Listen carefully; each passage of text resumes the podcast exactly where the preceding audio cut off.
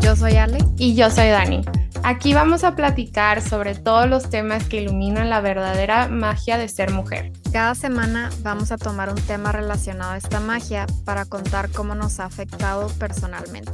En muchas ocasiones vamos a invitar a otras increíbles mujeres que tienen experiencia o conocimiento especial en el tema y a través de sus experiencias nos permitan crecer y aprender como comunidad.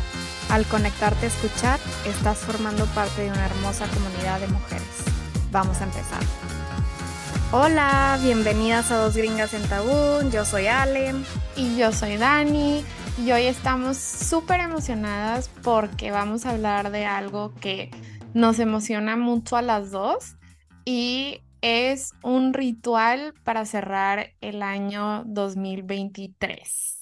Sí, no podemos este, creer que ya literal se acabó el año, no lo podemos creer. O sea, como que me acuerdo tanto de enero y no puedo creer que ya es diciembre y que ya se está acabando el año, pero sí, vamos a compartir nuestros rituales, cómo procesamos el año que ya pasó y cómo abrimos espacio y energéticamente todo para que pueda entrar el año nuevo del 2024. Sí, es como un, híjole, no sé si decir análisis o como inventario de todo lo que pasó, todo lo que aprendiste, todo lo que necesitas seguir aprendiendo y poder seguir creciendo y llevarte cosas buenas al nuevo año 2024 y dejar las cosas malas, creo yo. Sí, sí, definitivamente cuando yo en mi, o sea, en lo personal, cuando yo hago este ritual o este análisis, sí lo tomo como algo como sagrado casi, o sea, me, me meto en un cuarto donde sé que nadie me va a interrumpir, donde voy a estar con mi propia privacidad y este prendo una vela, respiro, medito un poquito antes, me aseguro de tener suficiente papel, una buena pluma y estar cómoda y luego ya empiezo como a repasar porque muchas veces como cuando no estás no sé, poniendo tanta atención o no estás enfocada en qué fue el año, piensas que fue como que, ay, X, o sea, el año 2023 fue un año normal o no pasó nada, pero una vez que ya empiezas a hacer el análisis de mes con mes y qué fueron las cosas buenas, qué fueron las cosas malas, de qué estás agradecido y todo eso, de verdad llegan como sentimientos encontrados y es una cosa como muy, muy grande de procesar y al final poder cerrar este ritual de una manera buena. Entonces sí, como que creo que es importante para todos que tengan un espacio personal, privado, donde puedan procesar todo lo que fue el año pasado, porque estoy segura que todos tuvimos lecciones difíciles, fuertes, momentos felices, momentos de agradecimiento y todo lo demás. Creo que o sea, y viceversa lo que dijiste, también puede ser que el año 2023 fue un año súper complicado y súper difícil y solo te acuerdas de las cosas malas. Y este es un ritual muy bueno para recordarte que también hubieron cosas buenas, porque detrás de cada cosa mala siempre salen cosas buenas también. Simplemente puede ser que tu energía está enfocada más en las cosas malas. Exacto, sí, estoy súper de acuerdo. Sí, a veces estás, a veces sí, o sea, capaz si tuviste un año súper mierda y, o sea, te pasaron cosas muy fuertes y muy grandes y muy pesadas y es muy fácil perder la vista de las cosas buenas que te pasaron, porque sí hay cosas buenas ahí, o sea, hay cosas buenas aunque no parezca. Entonces es muy importante poder tener este momento de análisis para poder dar gracias y hacer espacio, procesar y dejar ir y dejar entrar la nueva energía. Otra cosa que quería preguntar antes de que empecemos, ¿cuántos años llevas haciendo esto? Que te acuerdes. O algo parecido, o sea, no exactamente el que hacemos, pero algo parecido o algo así ritual. Llevo cuatro años haciendo esto, que yo recuerde, o sea, así este ritual y siempre ha sido el mismo este, porque es el único que he encontrado que de verdad se alinea muchísimo conmigo y me ha como llegado a las emociones, porque siento que, no sé, tal vez en otros años, obviamente eh, en el año nuevo siempre me ponía propósitos y me ponía metas y cosas así, pero era muy superficial y no había ningún momento donde yo hacía como una limpia o un análisis del año anterior o guardaba espacio para tener agradecimiento por el año anterior. Entonces, llevo cuatro años, este, creo que este va a ser el quinto año o sea, el quinto como empezando para el año nuevo, que hago un ritual así. ¿Tú? Creo que también, o sea, me acuerdo que el primero que hice fue en el 2017, o Ujú, sea, n- no sé hace cuánto fue eso, hace cinco años también. Seis, creo. Seis, seis, sí, hace seis años. Y no era el, el de Yoga Girl, que es el que siempre hacemos ahora, pero fue algo muy similar donde me senté y empecé a escribir y como que más bien un poquito más, o sea, sin estructura, pero sí fue la primera vez y me acuerdo que fue una carta y luego la puse en un sobre y la puse en mi, este, en mi buró y ya al final del 2017 para el 2018 la volví a abrir mm, y leí todo lo que había escrito y luego ya con eso escribí para 2018 y quemé la carta esa. Pero siento como tú dices, o sea, antes de eso siempre me ponía metas y cosas así y nunca, o sea, bueno, que yo me acuerde así, nunca les daba seguimiento y creo que es porque la energía de sentarte a escribir con intención es muy diferente a la energía de solo hablarlo, ¿sabes? O sea, como en conversaciones de que, ay, sí, este año me voy a proponer, bla, bla, bla. Como que tiene mucho menos peso que escribirlo. ujú. Sí, sí, y también te das cuenta que, o sea, las cosas que te propones a veces muy materialistas o muy físicas, o sea, no tienen nada que ver y no, no hay espacio para en realidad lo importante, lo que aprendiste, lo que lo, te- lo que te quieres llevar contigo y lo que quieres dejar atrás. O sea, y tal vez eso sí es algo físico, no tanto emocional, pero Ujú, no es superficial. Y siento que las metas y los, como que lo que te propones para el año nuevo, por lo general, es muy superficial. Entonces, sí, este ritual, como lo dijiste, es un ritual que llevamos haciendo un par de años y es de una chava que su cuenta de Instagram y su cuenta de todas sus redes sociales se llama Yoga Girl y vamos a poner eh, la liga de este ritual en la descripción de este podcast, de este episodio, para que lo quieran, para los que lo quieran hacer y seguir el ritual que ella hace.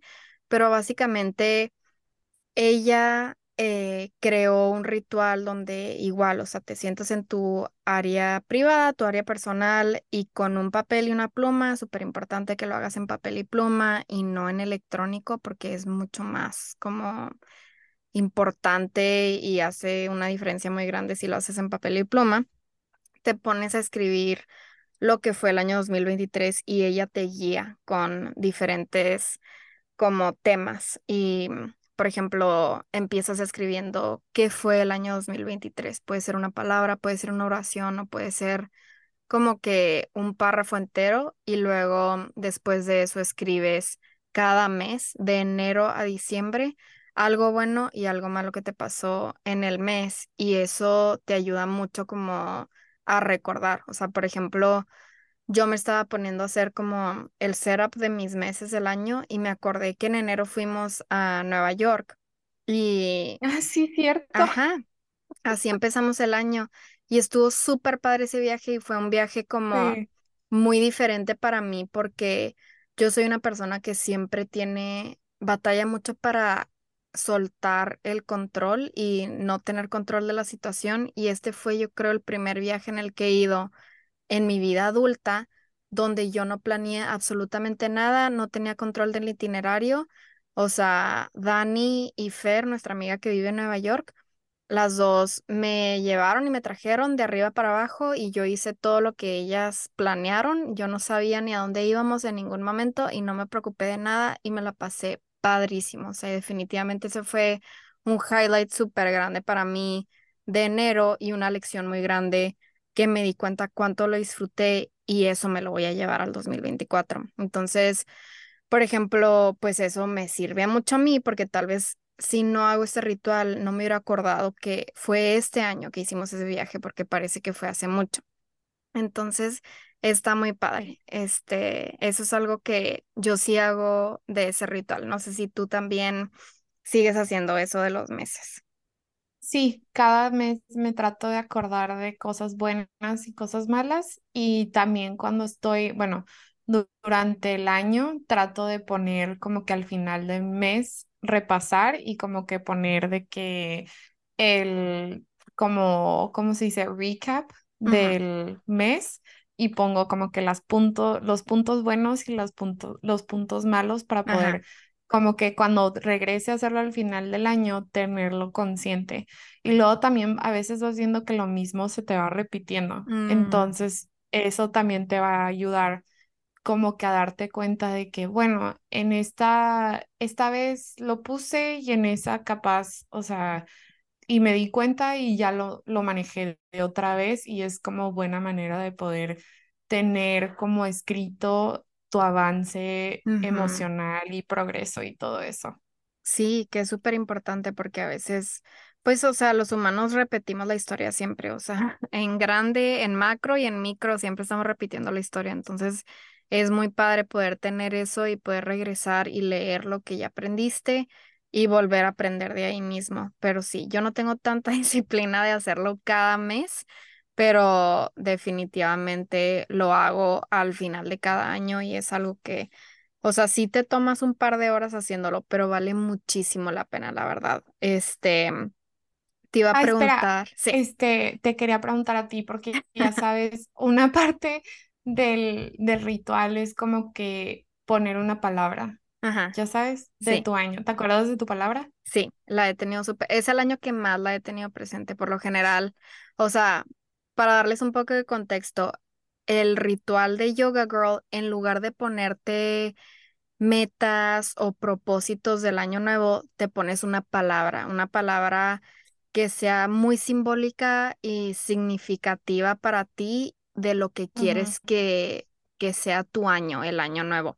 Entonces, mi palabra de este año fue self-sufficient, que es como independiente, o sea, ser como Sí, independiente, pero para mí tenía como un significado mucho más como de dinero y de miedos, o sea, hacer más cosas sola, aventurarme un poco más y, y estar como tan cómoda conmigo misma que yo pueda estar por la vida haciendo cosas sola sin ni siquiera pensar que lo estoy haciendo sola porque sea algo tan natural.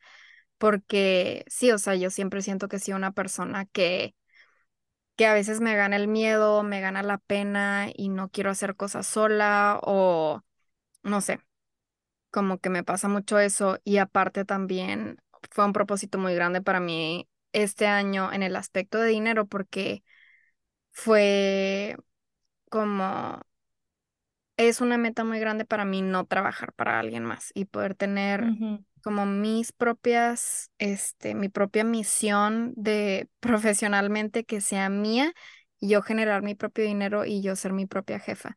Entonces, la he tenido muy presente este año como casi como un mantra, un recordatorio de, de que sí, que eso es lo que quiero y eso es a lo que quiero llegar. Y obviamente no, o sea, llegando al final de este año, no es lo que yo pensaba o lo que yo quería cuando empezó el año, pero pues nunca puedes predecir cómo vas a acabar el año. Pero sí puedo decir con muchísima certeza que estaba mucho más lejos de lo que yo creía hacer como independiente y ser yo misma. Y ahora que se va a acabar el año, aunque no estoy donde yo quería estar para el final del año, estoy mucho más cerca de lo que estaba. O sea, y suena menso, pero la verdad es que no tenía yo contexto en realidad de quién soy yo como persona y qué es lo que yo quería y qué es lo que yo buscaba para hacer y adquirir esa independencia. Y he pasado por un cambio y un crecimiento gigante emocional y espiritual este año que me ha traído radicalmente mucho más cerca a lo que yo voy a querer en términos de independencia y es algo que jamás ni me podía imaginar al principio del año porque pues obviamente no tenía idea qué tan lejos estaba. Esa era mi segunda pregunta, o sea, si sentías que como que ese tema estuvo Ujú, presente todo el año. Sí. Pero pues sí, es que sí, sí, o sea, siento, es que es muy chistoso porque lo haces al principio del año sin saber exactamente qué esperar. Ujú, Em, y mi palabra fue crecimiento, o sea, fue growth en inglés, entonces en español es crecimiento. Y siento que definitivamente sí, tuve mucho crecimiento todo el año, o sea, fue como algo, fue algo muy interesante porque creo que más que pruebas o cosas así, como que el universo me puso, o sea, me puso, me mandó muchas señas de como que esta área es la que te falta, ¿sabes? Como mm, que en esta área es la que te tienes que enfocar, de que si quieres como tu meta de vida, o sea, quieres llegar ahí como que este es el crecimiento que te falta y esto es lo que tienes que aprender y esto es lo que tienes que hacer para poder como implementarlo, porque yo tengo una personalidad muy, este, ¿cómo se dice? Como idealista. Entonces, la mayoría del día no vivo en el planeta Tierra. O sea, estoy de que Soñando en las literal nubes. en sí, soñando, imaginándome cosas y es, o sea, puedo vivir mucho en la luna. Entonces, fue mucho este año de como analizar mi vida y darme cuenta de mis fracasos y darme cuenta que no era necesariamente que no lo podía o sea, que no podía alcanzar la meta, sino que mi manera de implementación y de cómo lo hacía me estaba fallando. O sea, y ese era el crecimiento que necesitaba. Y a través cada mes, o sea, me llegaron cosas así, de que cosas de que, no sé, como que necesitas trabajar en tus hábitos, necesitas trabajar de que en tu inteligencia emocional y poder como que tener más concreto y seguir listas y cosas así, que es muy chistoso porque antes yo hacía muchas listas y me acuerdo que me traía mucha paz y fue algo que este año me di cuenta también. O sea, yo fui muy exitosa en la prepa y se me hace que era porque teníamos una rutina de, Sí, de ir a la escuela obligatoria. Y siento que eso es una estructura que me hace falta y como que encontrar dentro de mí la mejor manera de poder hacer esa rutina sin que nadie me tenga que obligar para poder alcanzar mis metas. O sea, en una manera, en una manera realista sin tener que matar mis sueños, ¿sabes? No sé Sí. si... Y al, al principio del año, cuando te pusiste la meta o tu palabra del año que fue crecimiento, ¿qué tipo de crecimiento tú te estabas imaginando que era el que estabas pidiendo? Y al final del año, ¿qué tipo de crecimiento fue el que de verdad adquiriste? Porque muchas veces son diferentes completamente, pero sí creciste. Sí, estoy pensando, creo que No sé, o sea, crecimiento, creo que no sabía porque cuando estaba leyendo mi, o sea, mi, ¿cómo se dice? Mi diario, al principio como que nada más escribí de que no sé por qué estoy escogiendo esta palabra, pero, mm, pero es la palabra que siento que necesito. O sea, exactamente en qué áreas o en qué, no sé, pero es lo que necesito. Entonces creo que por eso de esa manera como que poco a poco cada mes me empezaron a llegar cosas de que un libro o una recomendación o de que un podcast o me llegaba de que de la nada un correo o cosas así o platicaba con gente y me decían algo como que, ay, ¿has escuchado de fulano? O de que has escuchado de esto, cosas así em, que poco a poco me di cuenta, pero la verdad creo que al principio del año fue muy raro porque hasta me acuerdo que escribí como tres palabras y las taché y dije como que no, o sea, como que la estoy forzando, o sea, es Sí, esta palabra, no sé por qué, pero es esta palabra. Entonces también puede pasar eso, o sea, sí, este, donde no entiendes por qué, pero te está llegando esa como que es esta palabra y a veces solo lo tienes que aceptar y, y ver qué va a sí. pasar. Sí, Sí, exacto.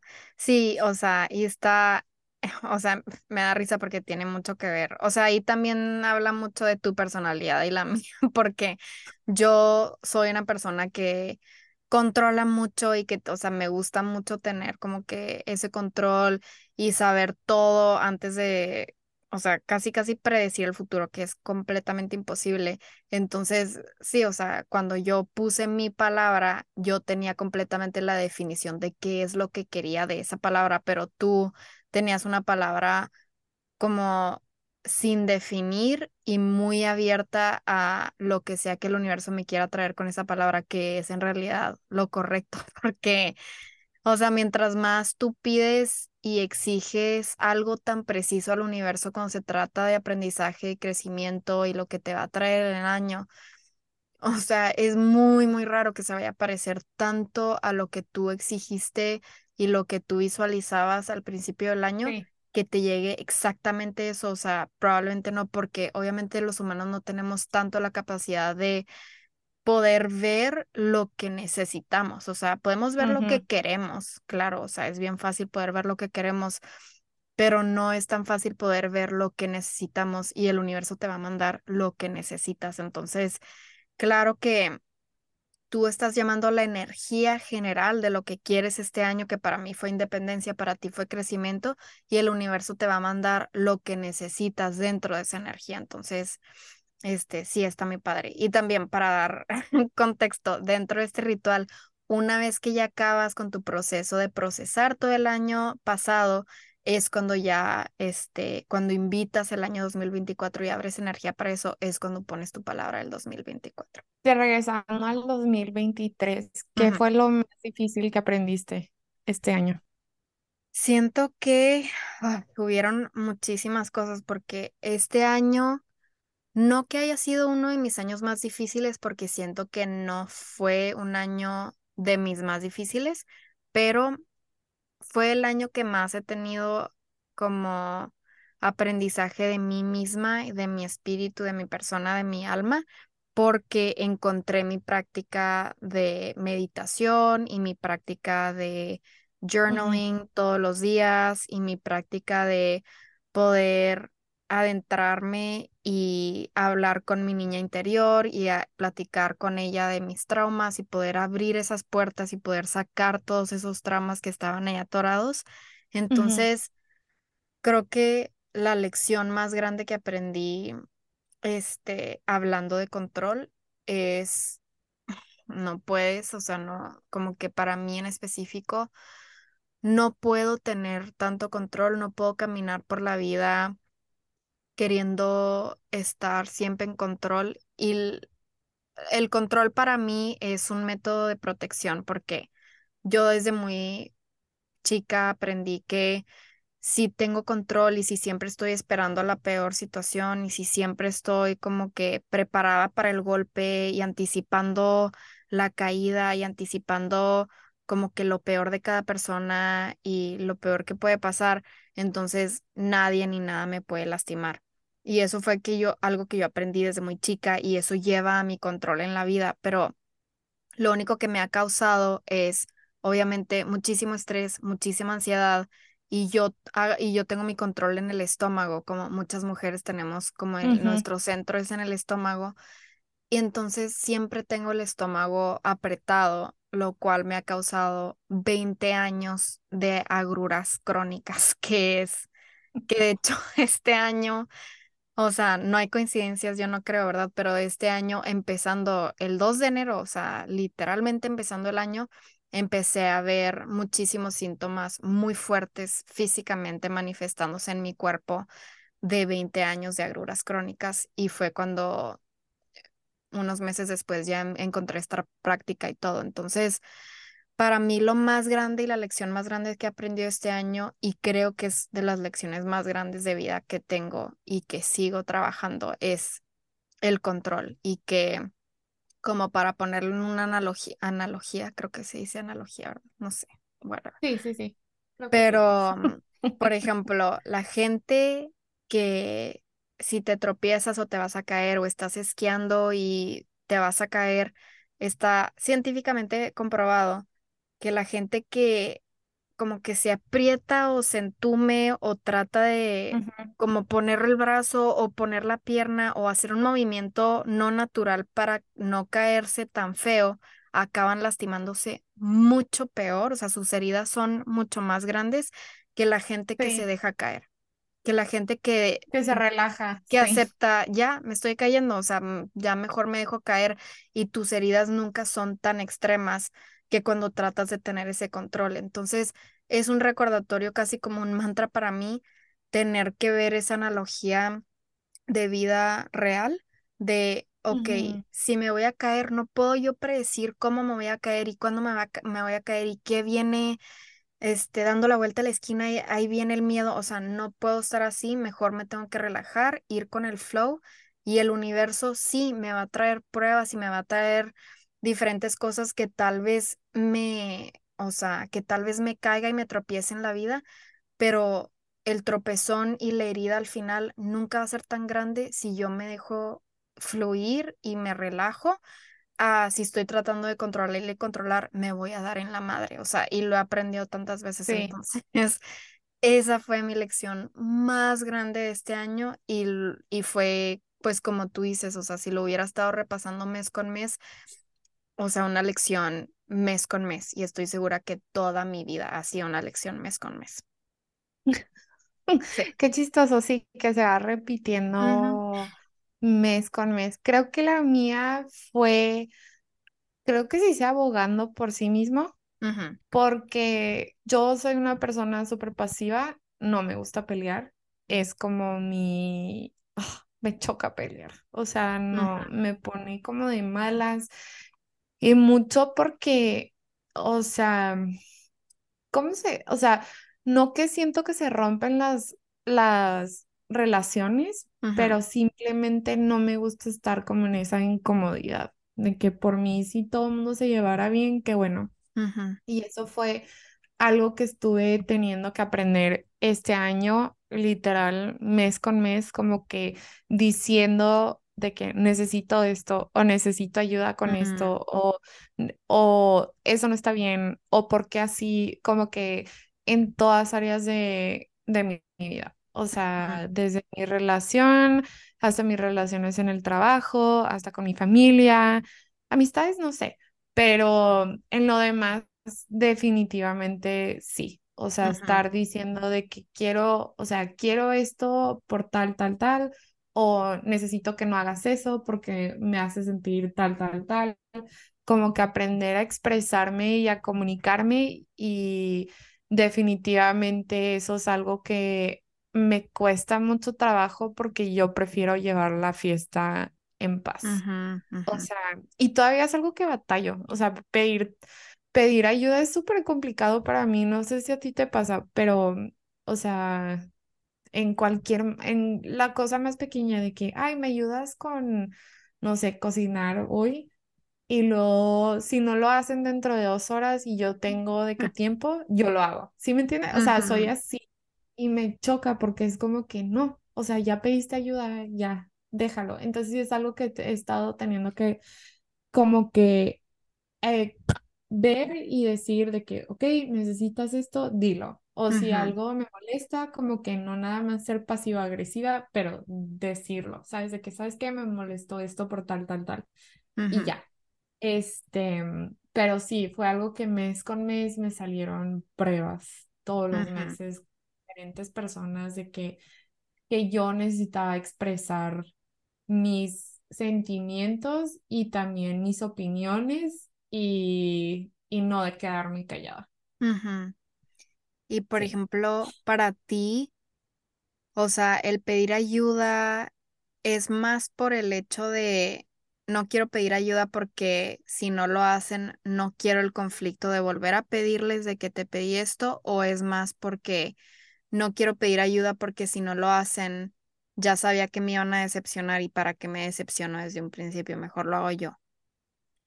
Fíjate que no creo que es de la otra persona, creo que viene del perfeccionismo. O sea, siento que yo tengo que ser perfecta en todo aspecto, entonces como que en mi mente es que la persona perfecta no pide ayuda. Mm, Está bien. tonto. Pero eso es algo que me he dado cuenta y de hecho me di cuenta con el último capítulo de To Be Magnetic, que hablaron de los diferentes ar- ay, archetypes, arquetipos, No arquetipos, sé, no sé, arquetipos. no sé cómo se, ah, no sé cómo se dice.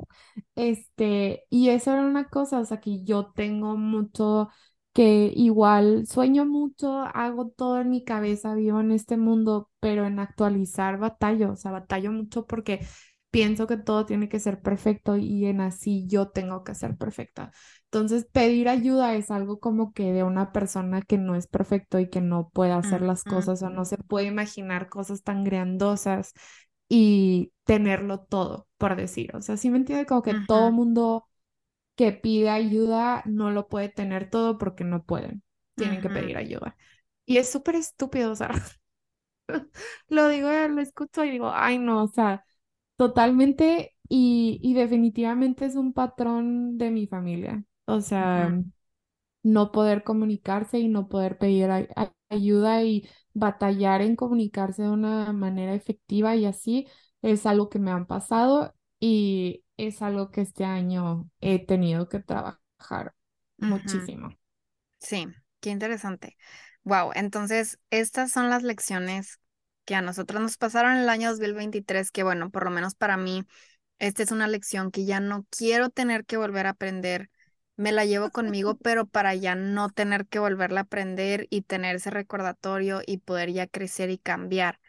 Pero en este año 2023 ¿Qué es una lección o un ritual o un crecimiento o algo que incorporaste nuevo este año que sí te quieres llevar contigo para continuarlo por lo menos dentro del, del siguiente año?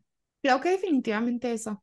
O sea, pedir más ayuda porque, o sea, en todos aspectos, o sea, si quiero formar una comunidad, necesito poder ser vulnerable y pedir ayuda y expresar mis sentimientos y comunicarme de una manera saludable, ¿sabes? Eh, y no, y no quedarme callada. Entonces, eso definitivamente es algo que me voy a llevar todo el trabajo de los hábitos que hice este año también me lo quiero llevar.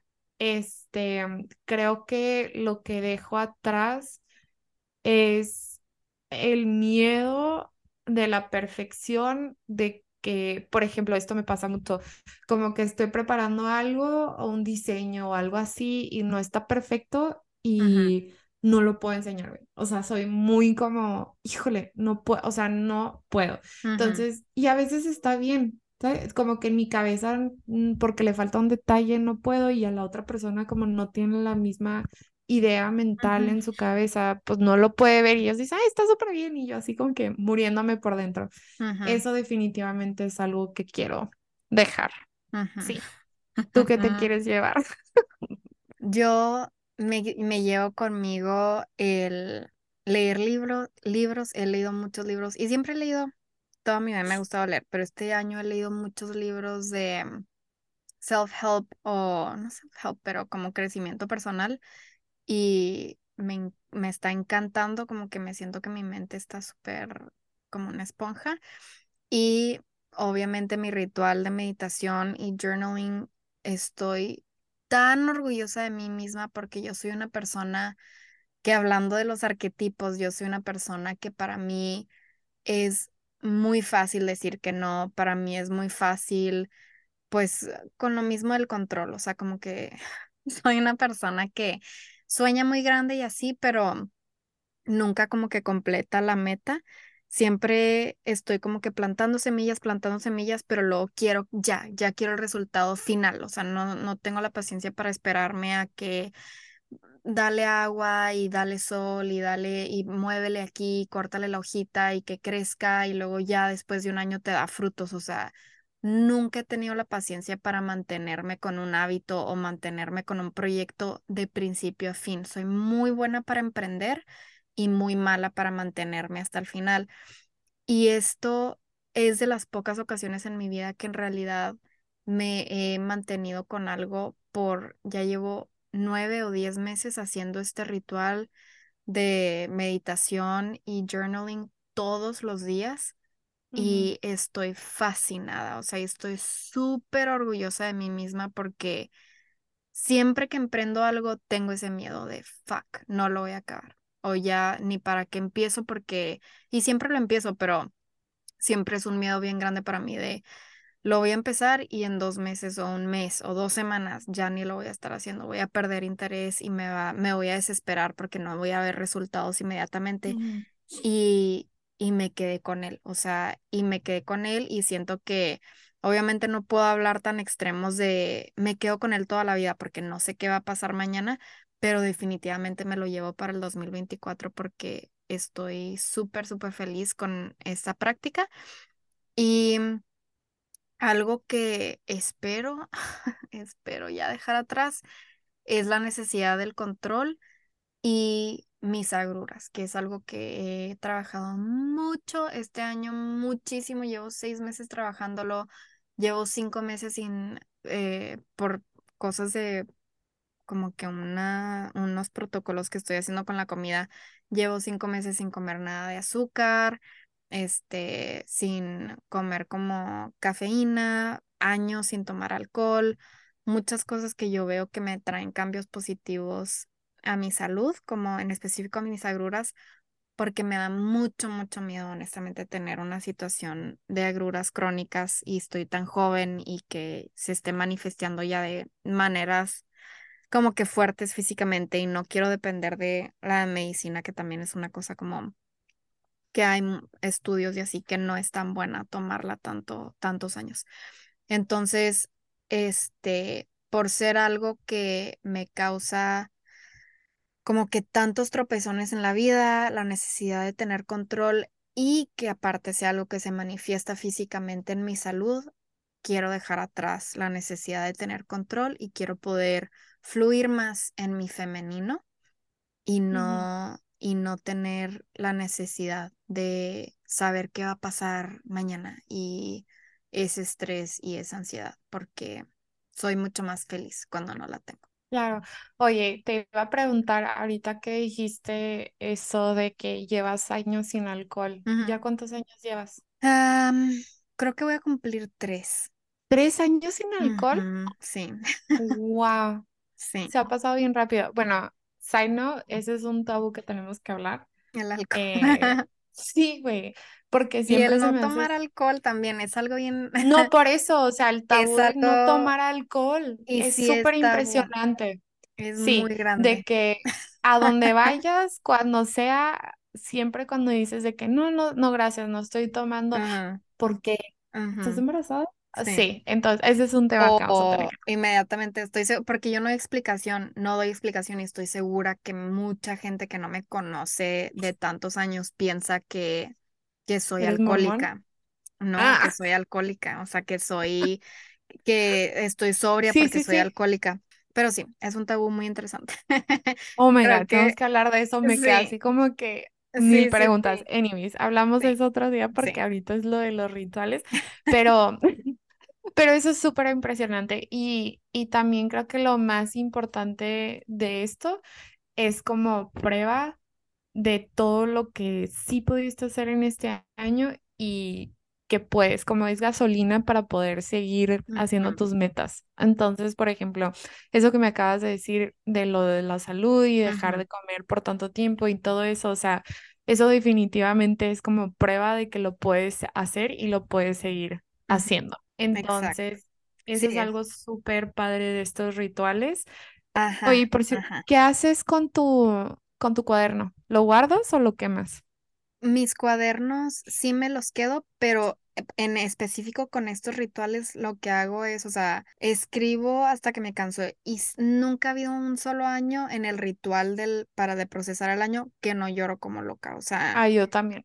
Y, y eso que, o sea, yo no soy una persona que por lo general llora tanto, o sea, pero igual de cualquier rango de emociones, es un, un ritual tan profundo que de verdad lloras de felicidad, lloras de tristeza, lloras de todo y es como que son hojas tan emocionalmente cargadas que pues también, o sea, ya quieres dejar atrás que yo arranco esas hojas del ritual y las quemo, siempre las quemo al final. Este, porque no, sí, es, es como una energía muy pesada, o sea, tal vez haya alguien que no le moleste tener esas hojas en su casa, pero yo por lo general cuando acabo de escribir eso como que no, no quiero ni volverlas a leer, o sea, no quiero ni verlas, quiero que ya no estén aquí y es también muy energéticamente padre quemarlas y ver cómo se deshacen y cómo se hacen de que cenizas. Sí, a mí también yo quemo el cuaderno. Este, es ya muy extrema que me dé amnesia, que no me quiero acordar de nada. No te creas. No, o sea, yo lo quemo porque es como, o sea, siento que es lo mismo. Tipo, esas hojas definitivamente también las quemo y es porque es mucha energía y es muchas cosas y al principio de mi nuevo cuaderno trato de hacer como un resumen de las cosas más grandes que me han pasado y qué fue lo que pasó y como en un tono más positivo, ¿sí? Porque siento que a veces cuando lo escribes, e, escribes con mucha emoción y mucha energía y también pues no lo quiero seguir cargando, o sea, entonces yo quemo totalmente todo el cuaderno, em, que me gusta. Pero luego también me quedo como que, ah, me lo hubiera quedado para ver. Pero, pero luego digo de que no, porque si no estoy viviendo en el pasado. Sí. Y, y eso es algo que no quiero hacer. Entonces, es nada como más, o sea, tú, tú tienes que analizar, quiero esto en mi casa, o sea, quiero esto en mi hogar, en donde yo estoy viviendo, o sea, todas estas hojas, o no lo quiero. Si, si no te molesta y lo quieres tener ahí, quédatelo, o sea, no te sientas presionada a quemarlo, o si no quieres ni una parte de eso, entonces deshazlo, tirarlo a la basura, quémalo, o sea, lo que sea. Pero sí, es definitivamente como que lo que cada quien sienta energéticamente que quiere hacer. Pero sí quemen algo, porque está muy quemen algo. Aunque sea una hojita rota con algo escrito, quemen algo, porque sí es algo. Siento que es como un fin muy bonito un ritual. Sí. Ver cómo se cierra el papel, como que esa energía se transforma. Me encantaría que se pusieran las llamas de diferentes colores, pero bueno, o sea, eso es otra cosa. Sí. Pero siento, o sea, es muy padre ver el fuego en sí, como que deshaciendo todas esas cosas y ya, sí, adiós. Es transformativo, porque pues sí, o sea, el fuego cambia químicamente la composición de las cosas, entonces es como simbólico de, ok, ya adiós el año pasado y abre las puertas al siguiente. Sí, perfecto. Ajá. Ok, estamos muy emocionadas de compartir esto con ustedes. Lo vamos a poner todo en el bio, ¿no? O el link o en, en los show notes. Ajá.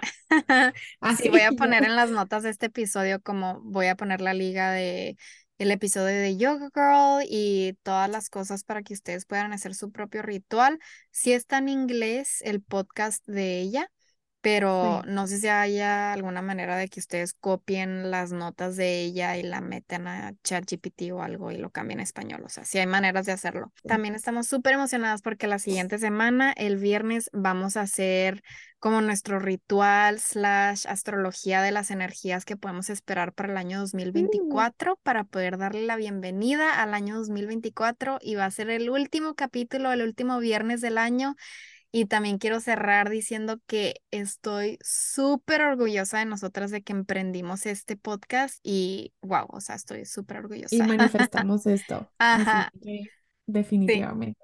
Sí. entonces va a ser como que una pequeña celebración para bienvenir el año 2024, qué energías nos esperan, que ya me he puesto a ver mucho las energías y estoy bien emocionada para el año 2024, va a ser un año padrísimo. Pero bueno, nos vemos la semana que entra. Muchas gracias por escuchar esta semana. Bye. Bye.